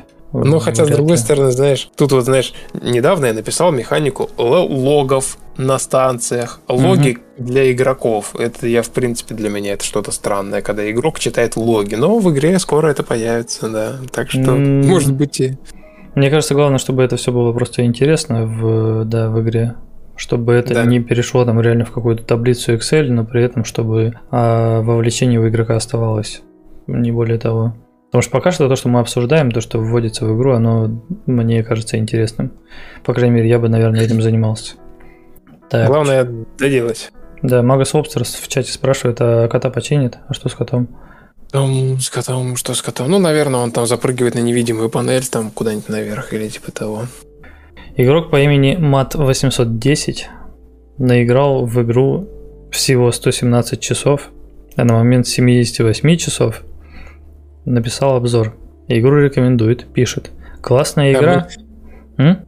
Мне кажется, тут не стоит пытаться это читать, просто дать почитать зрителям. Мгм. Ну, ты попробуй. Я попробую. Классная игра, но еще не закончена, и мы видим это очень быстро. Но будьте осторожны, игра находится на раннем этапе развития. А, Мне нравится эта игра, но остерегайтесь разочарований из-за ошибок, с которыми вы можете столкнуться. Активный да, развиваться со всем, что вам нужно. Я знаю, что это сложно запустить игру с небольшой командой. Ну, в общем-то, пока что все, в принципе, понятно. Кривенько, конечно, понятно. Так что пока, да, чтобы следить. заказ на игрой, но еще не закончена. И мы видим это очень быстро, опять-таки. Но будьте осторожны, игра рано встает. Не знаю, что это значит. Я люблю эту игру, но остерегайтесь разочарований из-за ошибок, с которыми вы можете столкнуться. Ну и, собственно, дальше, по-моему, уже по второму кругу пошло. И да, я так понял, что ты ему ответил, да? Он да. до этого игру не рекомендовал, а после твоего ответа стал рекомендовать. Да, у него самое интересное было уже 117 часов в игре. Он написал негативный обзор 23 октября. Угу. Вот, я вчера буквально увидел его обзор, ответил ему, что... А, ну, в общем-то, он жаловался, что он у него сбросился процесс, ну, и я ему ответил, что эта проблема как раз будет скоро исправлена. И он поменял свой обзор на положительный. Хотя при этом игра у него была получена по ключу, Хотя mm-hmm. я давно уже не раздавал ключи. Это, судя по всему, человек, который когда-то очень давно вообще где-то нарыл ключ. И только сейчас вот э, написал обзор. Но интересно, когда игроки пишут негативные отзывы, при этом играя в игру бесплатно, и при этом еще и столько времени. Вот это самое большое. Ты знаешь, как бы я не, не ненавидел Counter-Strike, например, я в него, блин, наиграл за все время, там уже, наверное, больше тысячи часов, а может быть меньше, но в любом случае много, очень много. И если я сейчас такой на тысячи первом часу такой напишу, да игра говно, это будет странно, просто странно. Ну да, ну да. колоссальное количество времени эта игра у меня не то чтобы отняла, да, я сам же в нее заходил и играл, значит, она приносит удовольствие. Но, Но с другой стороны, возможно, ты просто любишь обмазываться говном. Но опять же, если мне это нравится, то я должен написать положительный отзыв, я считаю. Получается, это положительный отзыв, в котором написано о том, что игра говна.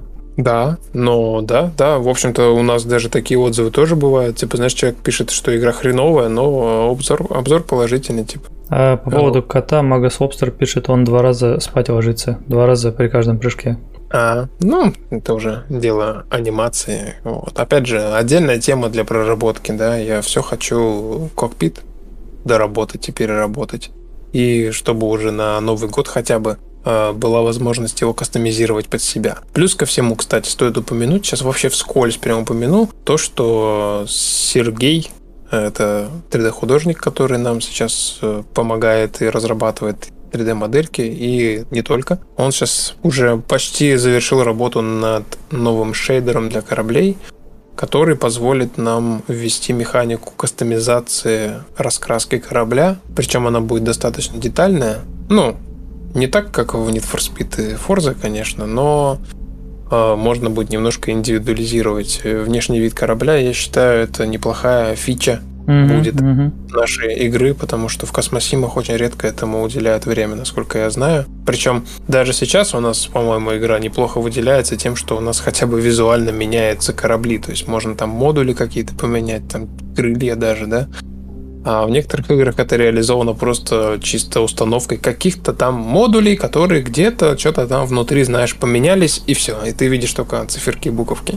Вот. Мне кажется, если даже, знаешь, кроме покраски корабля появится возможность наносить э, логотип корпорации, то даже этой системы уже будет прям очень достаточно для персонализации. Да, я хочу э, как раз реализовать, чтобы... То есть покраска не просто будет один цвет, а там будет, э, во-первых, смена цвета, во-вторых, скорее всего, будут варианты камуфляжей для отдельных частей корабля. Угу.